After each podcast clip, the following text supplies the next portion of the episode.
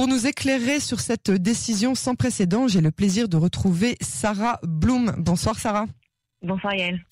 Je vous remercie d'avoir accepté d'être l'invité de notre journal de ce soir. Vous êtes juriste spécialisé en droit international public, euh, droit de l'homme et géopolitique moyen-orientale. Vos recherches par ailleurs se concentrent aujourd'hui sur la justice euh, transitionnelle et son potentiel dans la résolution du conflit israélo-palestinien. Je voudrais tout d'abord vous interroger sur le grand changement euh, qui a, qui a permis cette ouverture d'enquête ou ce cette volonté d'ouvrir une enquête. La Cour pénale internationale de l'AE définit aujourd'hui l'autorité palestinienne comme un État, la Palestine comme un État. Expliquez-nous euh, cette démarche. Alors en fait, euh, c'est pas exactement ça. Euh, d'abord, il y a une chose qu'il faut dire, c'est que l'enquête n'est pas ouverte.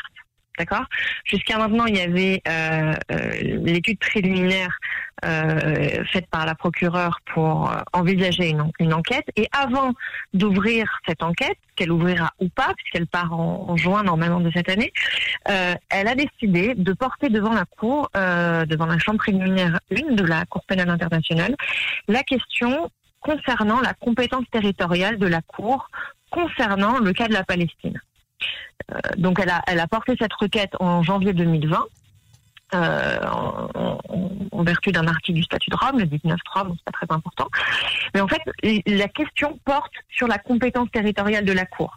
Ça, c'est très important parce que quand on examine une affaire euh, devant n'importe quel tribunal dans le monde, on, regarde d'abord si la Cour est compétente en la matière avant même qu'elle puisse, enfin la Cour examine sa compétence avant même d'établir, enfin de, juger des faits en fait, euh, et, puis ensuite du droit.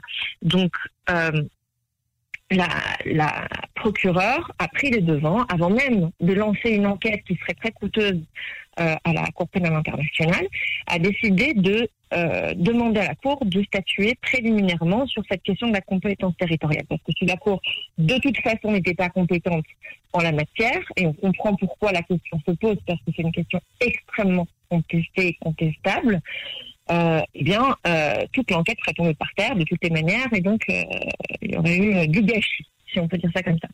Et en fait, ce que la Cour a, dit, et ça c'est aussi très important, c'est qu'elle a dit qu'elle n'est pas compétente pour statuer sur les questions de statut d'État qui lirait la, la communauté internationale. En d'autres termes, on n'est pas censé dire, nous, si la Palestine est un État ou pas. On s'en fout. Grosso modo, c'est ce qu'elle dit.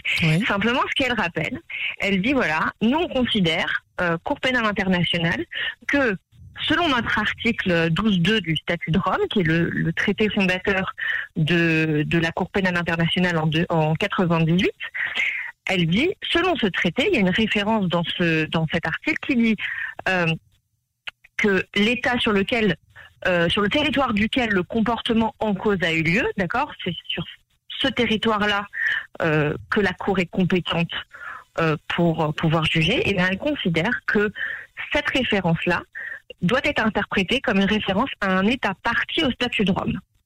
Alors, je fais un petit récapitulatif sur ce qui s'est passé dans le passé. En 2012, gros coup d'accélérateur de, des Palestiniens pour entrer sur la scène internationale. Euh, en 2012, il y a une reconnaissance de la Palestine par l'Assemblée générale de l'ONU comme État observateur non membre à l'ONU. C'est un, c'est un statut un peu spécial parce que c'est pas un statut d'État membre comme c'est le cas pour Israël, c'est plutôt un statut d'État non membre comme le Vatican. Donc ça ouvre des certaines prérogatives, mais pas toutes, notamment la Palestine n'a pas le droit de vote à l'ONU, pour faire simple. En revanche, ça lui a permis d'entrer davantage sur la scène internationale et donc d'aller tranquillement signer en 2015 et de ratifier le statut de Rome, donc d'être parti au statut de Rome, donc de pouvoir intenter éventuellement euh, des actions euh, auprès de la Cour pénale internationale. Donc en fait, c'est une victoire diplomatique des Palestiniens sur ce plan-là. La Chambre en elle-même, elle n'est pas euh, habilitée à contester et à examiner en fait la procédure d'adhésion menée par l'Assemblée des États partis. Une Assemblée des États partis au sein de la Cour pénale internationale. Et la Chambre a dit, nous, on n'est pas habilité à contester ou à examiner ce qu'ils font. S'ils considèrent que la Palestine, qui est un État membre, enfin, non, pardon, qui est un État non membre euh, de l'ONU, euh, a pu rentrer et, signer et ratifier notre statut, bah pour nous, nous, tout ce qui nous intéresse, c'est de savoir qu'elle a ratifié le statut. Vous voyez ce que je veux dire? Donc en fait, tout est en, fonction, tout est en fonction de la définition de la Palestine comme un État, même si c'est euh, non. Non, tout est en fonction du fait, pour la Cour, que la Palestine a ratifié le traité. A ratifié le traité de Rome. Tout simplement, elle veut pas savoir si la Palestine, sur le plan du droit international, est un État ou pas. Et c'est d'ailleurs ce qui a posé problème dans, pour la procureure, parce que sinon elle n'aurait jamais posé la question. Elle savait très bien que ça serait contestable. Et c'est d'ailleurs pour la raison pour laquelle les juges, bien qu'ils aient décidé à la majorité de considérer que bah, ils n'examineraient pas tellement la question de savoir si c'est un État ou pas, il faut quand même savoir que le, président de la Cour, il y avait trois juges, le président de la Cour, le juge Kovacs, dans son opinion, qui est une opinion qui est dissidente, donc pas en accord avec les deux autres, a quand même précisé plusieurs points, et notamment les, fameux critères de la Convention de Montevideo. Alors ces critères-là, ces quatre critères qui sont très connus pour les juristes en droit international public, qui en fait définissent ce qu'est un État souverain. Donc pour qu'un État soit souverain, il faut qu'il soit peuplé en permanence, qu'il contrôle un territoire défini, on n'a pas de frontière définie de l'État de Palestine, qu'il soit doté d'un gouvernement, c'est pas vraiment le cas pour les Palestiniens. On a un gouvernement à Gaza, un gouvernement dans les territoires. C'est compliqué. Et il faut que euh, soit aussi apte à entrer en relation avec les autres États. Ça, pour le coup, on peut considérer que dans la grande majorité des États du monde, il y a une représentation palestinienne d'une certaine manière, mais encore une fois, sur quel type de territoire, etc. Est-ce que l'autorité palestinienne, on peut considérer qu'elle représente l'ensemble des territoires palestiniens? Probablement pas. Donc, du point de vue du droit international public, on ne peut pas dire, du point de vue de ces critères-là, les, critères de, de Montevideo, on ne peut pas dire que la Palestine est un État en droit international public. Donc c'est très compliqué parce que c'est ce que rappelle justement le juge Kovacs. Et il rappelle aussi qu'il y a un autre problème, c'est le problème des accords d'Oslo. Parce que, mine de rien, les relations entre Israël et les territoires palestiniens, notamment euh, la, Judée-Samarie ou Cisjordanie, on l'appelle comme on veut, euh, sont, sont par ces accords d'Oslo. Il y a trois zones différentes, A, B, C. Et dans ces trois zones différentes, il y a des compétences euh, juridiques différentes. Il y a la zone A qui est euh, principalement sous, juridiction euh, palestinienne. B et C. B c'est plutôt hybride et C c'est plutôt israélien. Donc dans la zone qui est plutôt israélienne, normalement la, la Cour n'a aucune compétence. Or là, selon cette décision, elle considérait qu'éventuellement si donc c'est très problématique. Donc ça reste quand même très très abstrait. Très abstrait. Alors Israël, Israël ne comparaîtra pas comme une entité. Ce sont. mais euh, je voulais juste, excusez-moi, parce que je voudrais juste terminer là-dessus, parce que c'est très important. Ce problème des accords d'Oslo et des clauses qui limitent en fait la portée de la compétence de, de, la Palestine, ce problème-là pourrait même en fait entraîner un réexamen si par exemple il y a un mandat d'arrêt international qui est, qui est lancé contre euh, une personne concernée, euh, on réexaminera vraiment si la Cour est réellement compétente sur le, le territoire de la personne concernée ou sur le territoire sur lequel l'acte aurait été commis. Donc en fait, même si on dit aujourd'hui euh, que euh, la Cour se déclare territorialement compétente pour le territoire inclus dans les lignes de 67, ben, en fait, ça va quand même être examiné à chaque affaire qui va lui être présentée. Qu'est-ce que ça implique? Ça, ça implique donc qu'il n'y a pas vraiment matière à s'inquiéter?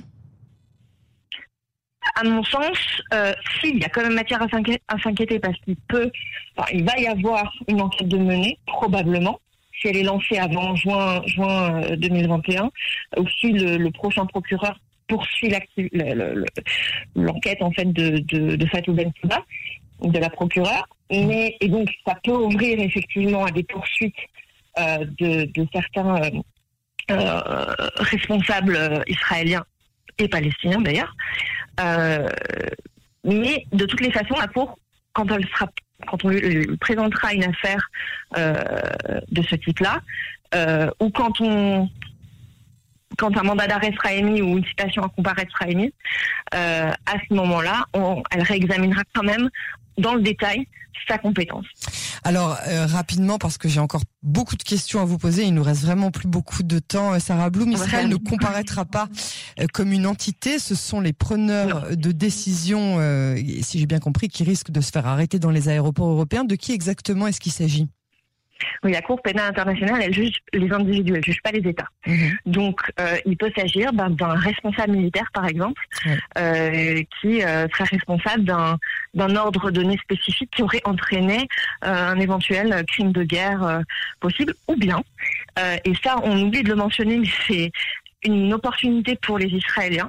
Ça peut être aussi quelqu'un qui a commis ou un responsable d'une organisation terroriste qui serait responsable d'un attentat en Israël par exemple, ou de ou, de lancer de roquettes ou de voilà. Donc les Israéliens n'ont pas euh, moins intérêt à, disons à porter une affaire devant euh, devant la Cour pénale internationale en l'occurrence parce que même si Israël n'est pas parti euh, à la Cour pénale internationale puisqu'elle n'a pas ratifié le statut de Rome, en réalité tout ce que ce que ce que veut dire cette compétence territoriale, c'est que les, les personnes euh, qui peuvent être incriminés sont soit des ressortissants du territoire, c'est-à-dire des Palestiniens, soit des, des personnes qui auraient commis des crimes sur le dit territoire, c'est-à-dire ou des Palestiniens envers d'autres Palestiniens, ou euh, probablement l'armée israélienne euh, en tout cas c'est ce qui est supposé et c'est ce qui est très critiqué envers des Palestiniens. Mais donc ce qu'on oublie souvent de dire, c'est qu'effectivement les Israéliens ont tout à fait le droit de euh, porter une action contre euh, un tel individu ou contre une telle, euh, un tel responsable dans une organisation qui est très responsable d'un attentat précis et ramener les preuves. C'est la meilleure façon de discréditer cette cour pénale, c'est que c'est ce que nous dit une de nos auditrices qui réagit en ce moment même à vos propos.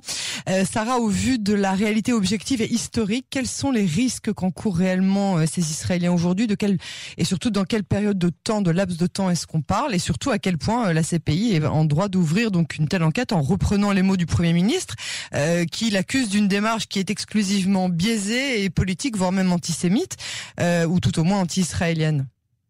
Euh, moi, je n'ai pas envie de rentrer dans la dans l'argumentaire politique ou politicien du Premier ministre parce que je trouve qu'il s'en sert d'une manière opportuniste. je ne crois pas dans la motivation euh, antisémite ou antisioniste de la question. Je pense qu'en droit, euh, elle, elle, peut être motivée, bien qu'on puisse contester justement la question de la, de compétence territoriale. Mais, euh, mais pour moi, c'est très différent de ce qui peut se passer dans d'autres organismes euh, de, de l'ONU.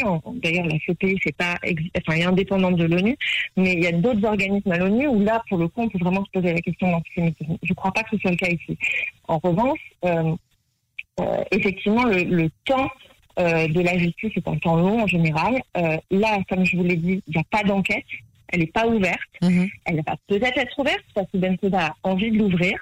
Est-ce qu'elle va l'ouvrir avant de partir? On n'en sait rien. Est-ce que son, son successeur l'ouvrira? On ne le sait pas. Le temps qu'ils ouvrent l'enquête, qu'ils mènent l'enquête, que d'éventuels mandats d'arrêt internationaux soient déposés, euh, ou des citations à comparaître. Tout ça, ça va prendre beaucoup, beaucoup, beaucoup de temps. On, s'exprime là en années.